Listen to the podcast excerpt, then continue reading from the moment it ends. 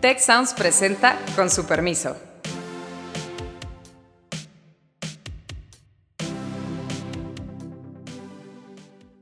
Con su permiso, yo soy Carlos Elizondo y bienvenido a su podcast favorito. Ahora bien, 2023 y 2024 son años electorales, el año 2024 especialmente también en los Estados Unidos. Es demasiada casualidad que justamente ahora que China empieza a reintegrarse a la economía mundial y como decías, a la diplomacia de las sonrisas, empiece a ver este tipo de eh, eventos como eh, que tiran el globo. Ya hemos inaugurado refinerías que no refinan, aeropuertos que vuelan poco los aviones, nos falta inaugurar un tren Maya que no mueva trenes, entonces es un poco más de lo mismo. Es una nueva temporada y uno de los cambios, no el único, pero el más importante, es que Héctor Villarreal, que nos acompañó durante toda la vida de lo que lleva este podcast, por razones de su agenda profesional nos deja. Eh, pero tenemos una grata novedad, que es que se nos incorpora como miembro permanente Sofía Ramírez. Sofía, que además de, de ser una economista conocida por todos ustedes, que tiene yo creo que mucho más foco y juventud ciertamente que nosotros. Es además una nueva integrante de la Escuela de Gobierno, así que bienvenida Sofía, tanto acá como a la escuela. Muchas gracias, Carlos. Qué felicidad unirme a este grupo de talentosísimos analistas políticos internacionales. Lástima que nos quedamos sin analista económico. Espero rellenar aunque sea un pedacito de los zapatos de lo que deja Héctor pero muy contenta de estar eh, también platicando de este nuevo comienzo de año. Ya estamos en febrero, pero creo que enero se nos fue como agua entre los dedos. Entonces, pues sí, sin mayor preámbulo, me encantaría empezar pues con lo más evidente, ¿qué nos depara 2023? Y yo veo tres rubros donde tendríamos que atenderlo. Me gustaría empezar por el internacional, porque eso nos va a dar todo un espectro de cómo ir atendiendo, digamos, otros rubros como es el económico y sin duda el político, que aquí creo que Carlos es el experto. Entonces, Beata, si me permites, por favor, me encantaría que nos eh, dieras una introducción, pues el impacto que tiene el globo que fue bajado por Estados Unidos de China, la presencia de este tipo de, eh, pues no sé si espionaje, pero sí presencia de la inteligencia china en otros continentes. ¿Por qué ahora? ¿Por qué lo tiran? Y bueno, sin duda el sismo tan fuerte que azotó a Turquía, Siria y bueno, pues la región lo que eso además implica en un momento donde pues hay cortes a la electricidad, es una crisis humanitaria, estamos todavía en medio de una guerra. Pues eh, sin más, Beata, por favor, arráncate. Mira, pues muchos temas de coyuntura con los que ha iniciado este año 2023, efectivamente. El globo, yo diría, es un incidente en las relaciones entre China y Estados Unidos. No lo calificaría yo de grave, aunque hay varios que intentan, pues, eh, pintarlo de un tema muy grave. La verdad es que el espionaje existe en todos los países, de todos los países, por todos los países, especialmente cuando hablamos de las grandes potencias. Y, en este contexto, el tema del globo, si no fuera globo, si no fuera tan visible, seguramente se quedaría, se puede decir, en los eh, despachos de, de, eh, de la inteligencia estadounidense e inteligencia china, pero como se hizo tan visible efectivamente en todos los medios de comunicación, pues los Estados Unidos no, tuvieron de, no tuvieron de otra, sino que este, básicamente cancelar la visita del secretario de Estado eh, Blinken, que estaba prevista justamente para esos, esos días 5, 6, 7 de, eh, de febrero. Pero como digo, las declaraciones del presidente Biden, de los altos funcionarios, indican que este, los Estados Unidos siguen en este, se puede decir, mm, en esa ruta de acercamiento a China y China también está, eh, ha iniciado este año 2023 y finalizado el año 2022 con un intento de, se puede decir, mejorar un poco su imagen, ¿no? O sea, salirse de esta confrontación que ha caracterizado a China durante los últimos, los últimos años y em, emprender lo que estamos llamando, lo que se suele llamar en estos últimos tiempos, la diplomacia de la sonrisa. Aunque no cabe duda que la rivalidad entre China y Estados Unidos es lo que pues está muy presente, seguirá presente y seguirá dominando las relaciones internacionales. Junto con otros dos elementos, yo diría que son cruciales en ese contexto, y que eh, nos eh, sorprendieron desde el año pasado. La rivalidad geopolítica, eh, cuyo elemento más crucial, más quizás problemático es la guerra de Rusia contra Ucrania, que se puede decir define también los posicionamientos de varios grandes países en el mundo y también países más pequeños. Esa guerra seguirá en el año 2023. De hecho, seguramente a finalizar de este invierno y principios de, este, esta primavera vamos a tener una especie de intento de ofensiva contra ofensiva, ofensiva rusa contra ofensiva eh, eh, ucraniana con el apoyo del occidente, eh, yo diría prácticamente inquebrantable en este contexto hacia Ucrania.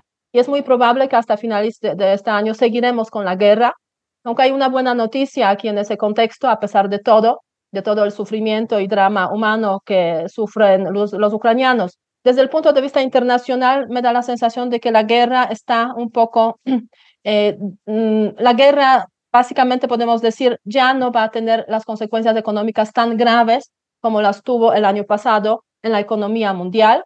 Eh, se ve cierto, eh, cierto aligeramiento de las presiones, sobre todo en el mercado energético, en el mercado de los, de los granos, lo cual pues se traduce en mejores perspectivas para la economía global, pero de eso hablaremos quizás en, en breve para no profundizar en ese tema. Y el tercer punto que es relevante en ese contexto de 2023, internacionalmente hablando, es el tema eh, de eh, necesidad de la transición energética a raíz de todas las transformaciones y todos los problemas que surgen en el contexto del el cambio climático y la necesidad de luchar contra este cambio climático. Y eso obviamente genera toda una eh, ola de cambios o de reformas o de mm, planes, proyectos en diferentes países del mundo para la transición hacia energías verdes. Y de hecho estamos empezando a hablar, se podría decir, sobre la guerra por el desarrollo de la eh, economía verde.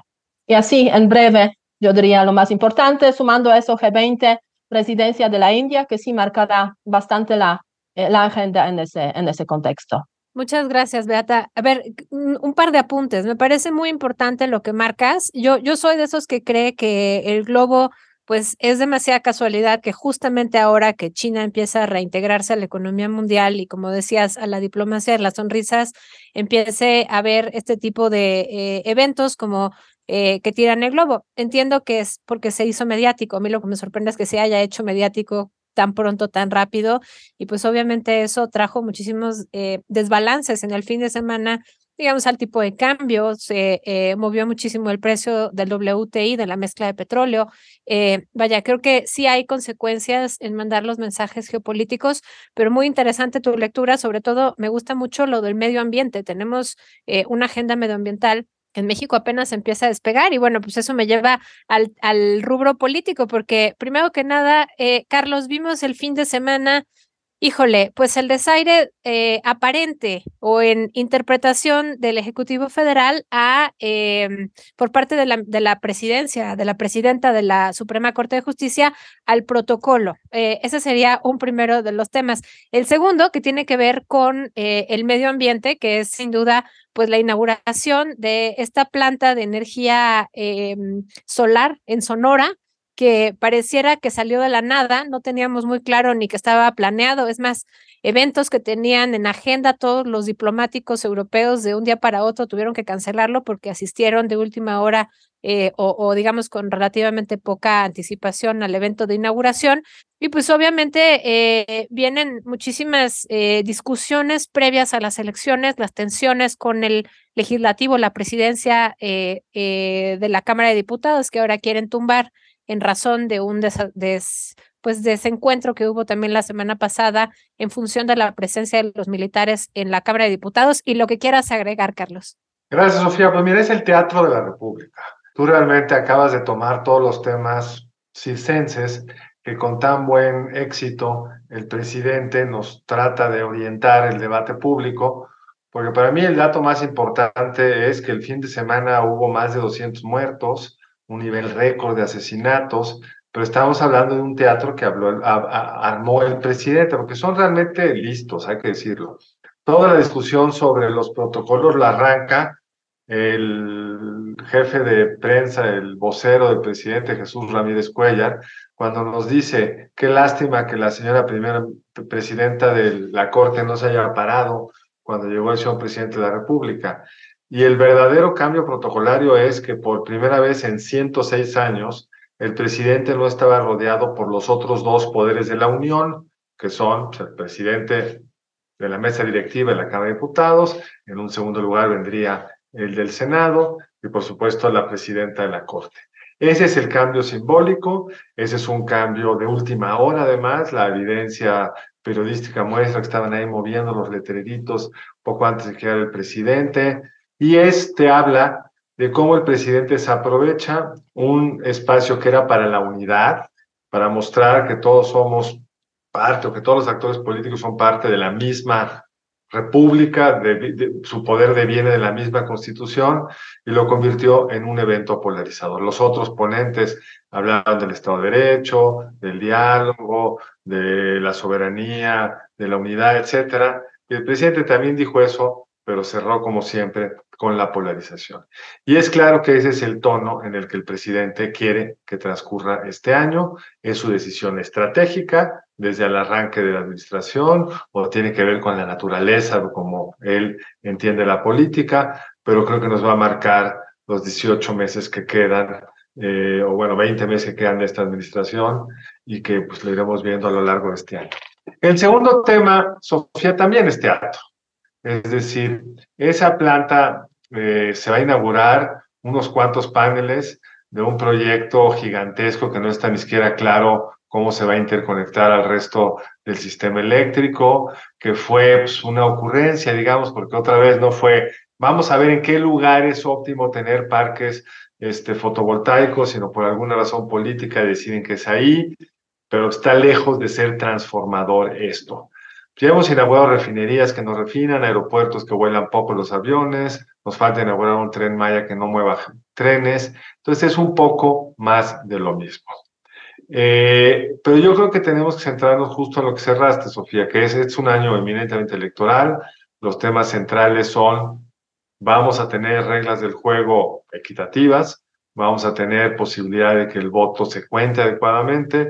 El eje del debate yo creo que tiene que estar en torno a se va a, se va a aprobar pronto ese plan B en el Senado, va a ser controvertido por los principales actores de oposición, le dará tiempo a la Suprema Corte de decir algo, qué va a decir, porque no puede haber cambios en las reglas electorales a partir de principios de junio. Y creo que eso es lo que va a definir ya no el teatro, sino la esencia de la República en los siguientes meses. Oye, dos, dos preguntas, Carlos. Creo que eh, me voy de atrás para adelante. El plan B, hay una interpretación en materia electoral que dice que de hecho, desde que empezó el proceso electoral en los estados de em, Coahuila y Estado de México, digamos el primero de enero y el 7 de enero respectivamente, ya no podrían hacer reformas constitucionales ni reformas en materia electoral.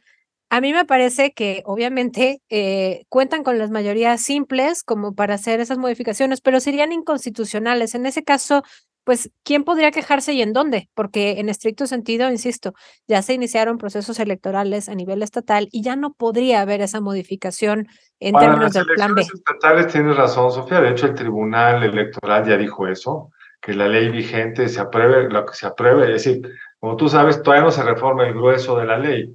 Está el plan B tiene que pasar aún cinco de las leyes que se tienen que modificar, tienen que pasar en febrero. Ya se modificaron dos leyes, la de comunicación social y la de responsabilidad de servidores públicos. Ya dijo el Tribunal Electoral que esas dos, que ya fueron aprobadas, no están vigentes por justo no haber cumplido con los tiempos. Eso es en materia estatal.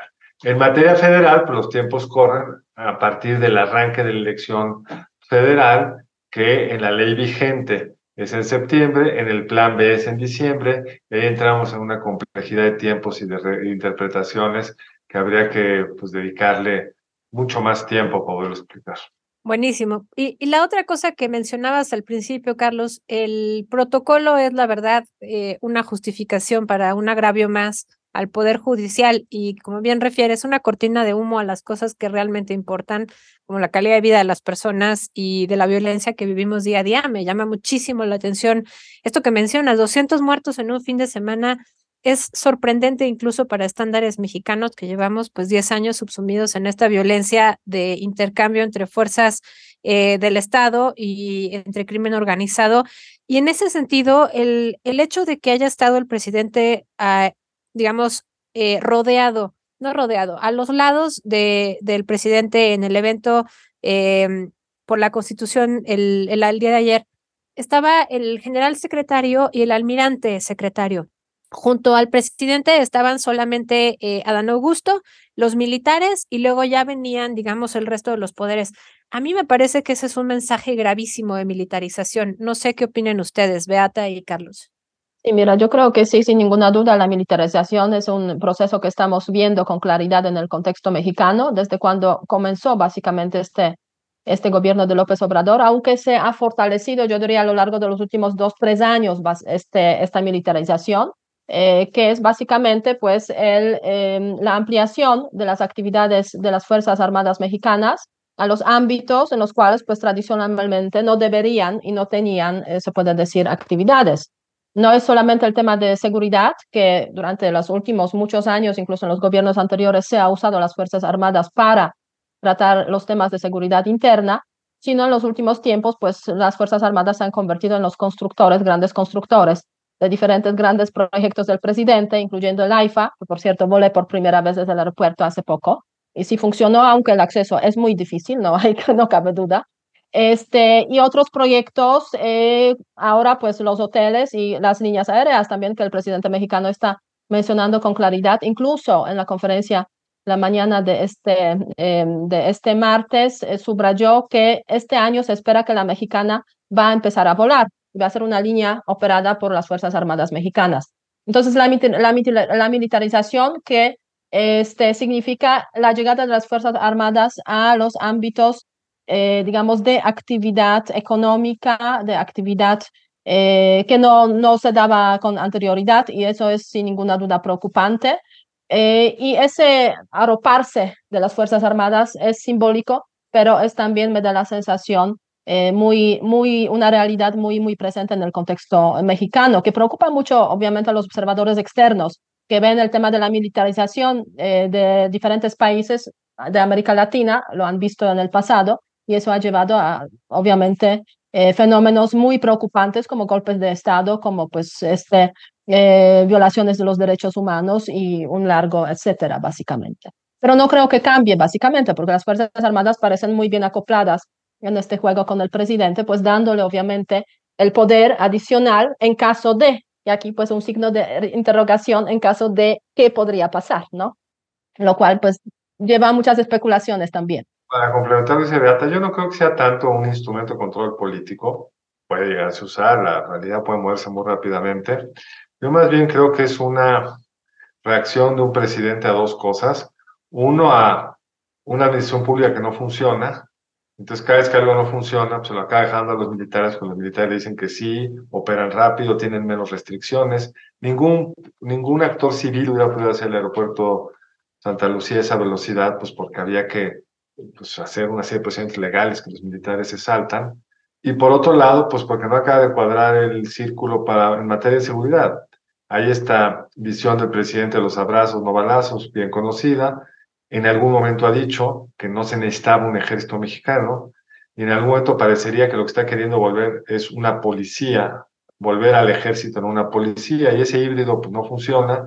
Yo creo que el saldo más grande de esta militarización es la ineficacia, la falta de cuerpos policíacos entrenados para ese objetivo. Todos los países del mundo tienen una gran policía nacional entrenada como tal para hacer una serie de tareas que los militares no están entrenados ni tienen la, la disposición para hacerlo y eso creo que va a ser el gran déficit hacia adelante, Sofía. Oigan, pues se nos está acabando el tiempo no hemos hablado de economía. Les voy a dar un overview súper rápido de los temas que creo que este año se vienen todavía en la agenda económica y nos damos cinco minutos para platicar de lo que viene marcado en el calendario.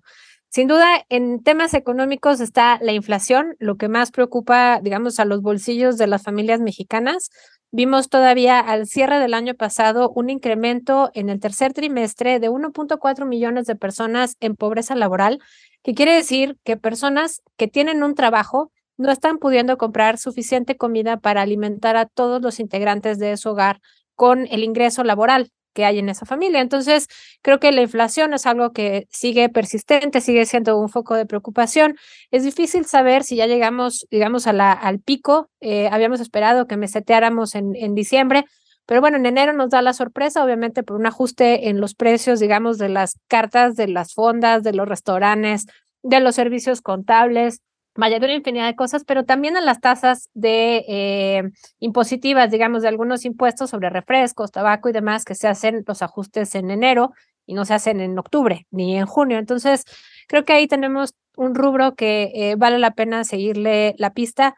La segunda cosa es el miedo a la recesión de Estados Unidos. Ustedes saben que el eh, equivalente al 80% de nuestra economía es lo que tenemos eh, en, vinculación con Estados Unidos en comercio exterior y obviamente el seguir siendo un segundo socio comercial por debajo de China, pues nos lleva a pensar que estamos haciendo mal si nos están cayendo eh, pues muchos millones de dólares en inversión extranjera directa, si incluso el Banco Interamericano de Desarrollo prevé un incremento del 5% en las exportaciones de este año, eh, pues siendo que el año pasado cerramos con exportaciones enormes.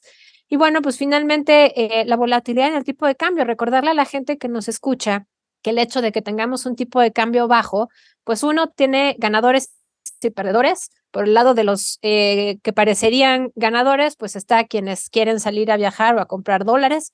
En el lado de los perdedores, eh, están quienes exportan cosas de México hacia el mundo porque nos encarece todo lo que exportamos, nos volvemos menos competitivos, pero también están quienes reciben remesas y ahí el dato es muy interesante porque en el cuarto trimestre del año pasado, las remesas en términos de pesos, no en términos de dólares, sino de pesos, justamente por este peso tan fuerte, por la inflación y demás, cayó en 4% en el mes de diciembre respecto al eh, año previo. Entonces, creo que es un, un primer eh, pues checklist de temas que nos importan y que debieran mantener nuestra atención. Pobreza, inflación, sin duda, tipo de cambio y variables macroeconómicas y no irnos con esta sensación de pues tenemos un tipo de cambio fuerte, esto es gracias al gobierno, no, esto es gracias a la autonomía del Banco de México, a la fuerza de las exportaciones que México tiene hacia el mundo, también sin duda la cantidad de turistas que están entrando, las remesas, en fin, que haya dólares en nuestra economía, pues sí habla bien de la economía, pero no necesariamente, insisto, ni las remesas,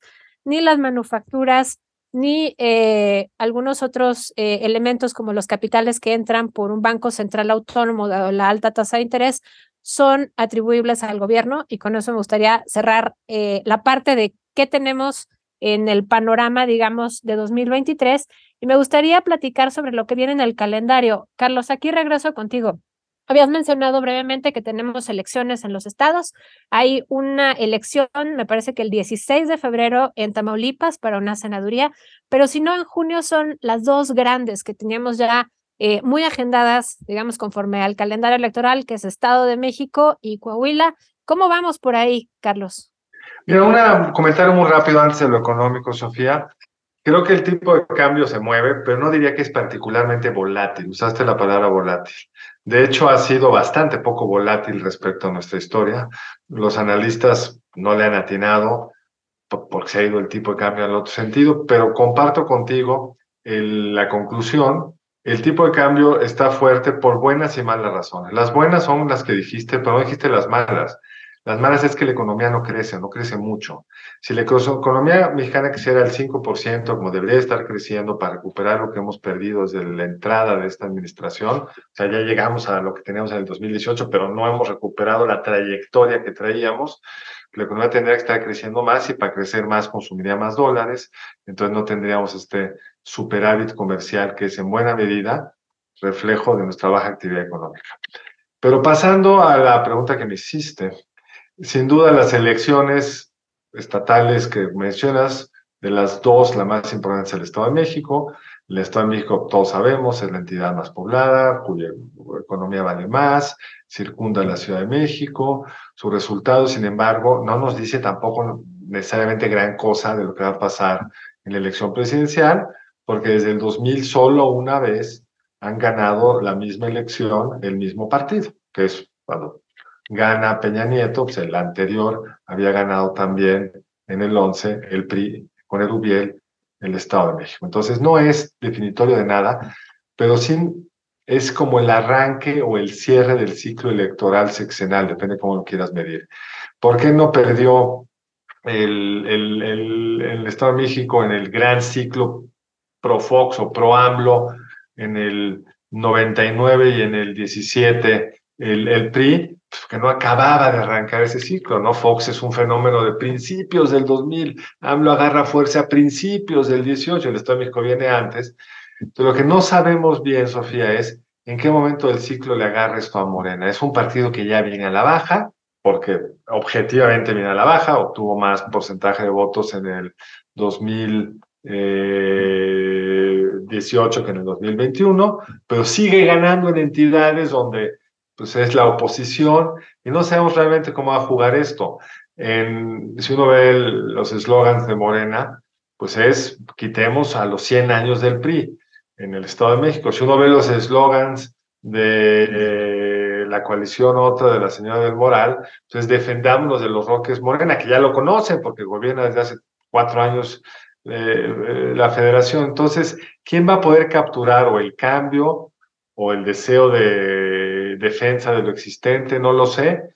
Lo único que sabemos es que los votos en el 21 de ambas coaliciones, en la elección intermedia del 21, son prácticamente idénticos. Poquito más la coalición, digamos, PAN, PRI, PRD. Entonces va a depender de los candidatos, qué pase con Movimiento Ciudadano. Y por supuesto va a ser una señal muy importante para el destape y de cara a la elección del 24. Un resultado donde gane la oposición es un shock para Morena, un resultado donde Morena ganara por mucho sería un shock para la coalición. Entonces, por supuesto, es muy importante. Bueno, pues se nos está ahora sí apretando muchísimo el tiempo. Beata, me encantaría escuchar, sobre todo en términos de resolución de controversias, viendo que justamente las exportaciones en 2022 estuvieron con todo. Em, en términos de maíz transgénico, energía, pero también en términos del aprovechamiento que podamos hacer al así llamado nearshoring o realocación de cadenas de suministro de este lado de la frontera en la vinculación con Estados Unidos. Algo que nos quieras decir, con lo que nos quieras dejar de lo que viene en el calendario, de lo que hay que ponerle atención para el resto del año. Mira, yo diría que 2023 es una super ventana de oportunidad para México Así al menos lo ven los eh, especialistas en temas económicos, los internacionalistas también, con un mensaje muy fuerte que se dio, por ejemplo, en el Foro Económico Mundial. México tiene oportunidad, precisamente a raíz de la regionalización y la necesidad de eh, proveeduría segura para los Estados Unidos. Fue un mensaje también que, que llegó desde los Estados Unidos en el Foro Económico Mundial. Eh, y en ese contexto, obviamente, pues ya depende de México si sabrá jugar las cartas o no parece de momento que eh, el gobierno mexicano, el presidente mexicano está optando un poco por el acercamiento más pragmático al tema de la controversia, por ejemplo, en el asunto energético. A raíz de eso, pues el plan Sonora es una especie de salida un poco que satisface de alguna forma a los Estados Unidos, pero también temas climáticos, en temas de, digamos, ese, ese asunto energético y da un mensaje de que México está abierto básicamente a esa, esa cooperación en ese ámbito con los, con los Estados Unidos y con los inversionistas, pero sobre todo los, los estadounidenses, por una, por una parte. Por otra parte, el tema de maíz yo creo que se quedará un poco pendiente como una carta en juego y que de vez en cuando México la estará sacando. Eh, para presionar a los Estados Unidos y, y, de esta forma, pues, eh, tener otras, otras ganancias. Ahora bien, 2023 y 2024 son años electorales, el año 2024 especialmente también en los Estados Unidos. Y justamente esta semana, este, en, su, en su mensaje a la, a la nación, o sea, State of the Union, que tiene el presidente Biden este, este martes, pues se prevé que va a haber un inicio de alguna forma de la campaña electoral también en los Estados Unidos. Entonces, ese solapamiento de las campañas electorales entre México y los Estados Unidos, la verdad, no sabemos hacia dónde nos puede llevar en esos temas, digamos, de, agenda bilateral y de esos temas, digamos, conflictivos o problemáticos, tanto desde el punto de vista de la perspectiva eh, estadounidense como la perspectiva eh, mexicana. Pero en todo caso va a ser en temas esos internacionales un, tema, un año súper, súper interesante que coincide además, y ya termino con eso, con dos aspectos que hay que tomar en consideración. México em, disminuirá su actividad en foros internacionales como las Naciones Unidas porque se finalizó el año pasado la participación de México como miembro no permanente en el Consejo de Seguridad de la ONU y México funcionará bajo la sombra en temas internacionales de Brasil y nuevo presidente Lula da Silva, que tiene más sensibilidad con el tema, por ejemplo, de cambio climático y hasta recientemente propuso un plan de paz para la guerra de Rusia contra Ucrania. Así que en temas internacionales. López Obrador también había dado un plan de paz, no me lo Sí, pero no hablo con nadie sobre eso. O sea, mientras que este, Lula da Silva sí lo hablo con Scholz, por ejemplo, ¿no? Este, entonces sí hay como otras, hay diferencias, hay diferencias. Muchísimas gracias. Yo me quedo con dos datos. Uno, inversión extranjera directa al tercer trimestre del año pasado había sido ya casi 23% que eh, los primeros tres meses de 2019. Me comparo con 2019, no con 2020, porque obviamente 2020 pues, fue un año así medio apachurrado y los datos se ven todavía más alegres, pero creo que estar 23% por arriba en inversión extranjera directa en 2022, en los tres primeros trimestres, es una buena noticia, más los 30 mil millones que auguran instituciones como Credit Suisse que vayan a hacer inversiones extranjeras directas solamente derivadas de eh, el nearshoring y la reubicación de cadenas de suministro. Ahora, el otro dato que quiero darles es, no todo es miel sobre hojuelas. Si bien 2022 tuvo 17% más exportaciones eh, en general hacia el mundo, pero pues prácticamente el grueso, 9 cada 10 pesos que se producen para exportación se van a Estados Unidos. Si bien México tuvo 17% más exportaciones en 2022 que en 2021, hay un tema de lo que esperamos que ocurra con el nearshoring. Según el Banco Interamericano de Desarrollo, estamos hablando de que el 55% de todas las nuevas exportaciones van a venir de México, tomando en cuenta que el resto pues, va a ser distribuido entre todo el continente latinoamericano, digamos, entre todos los países de Latinoamérica, incluyendo Brasil. Y el segundo eh, rubro sobre estas exportaciones es, si no lo aprovechamos en los primeros dos años, ese barco se nos va a zarpar.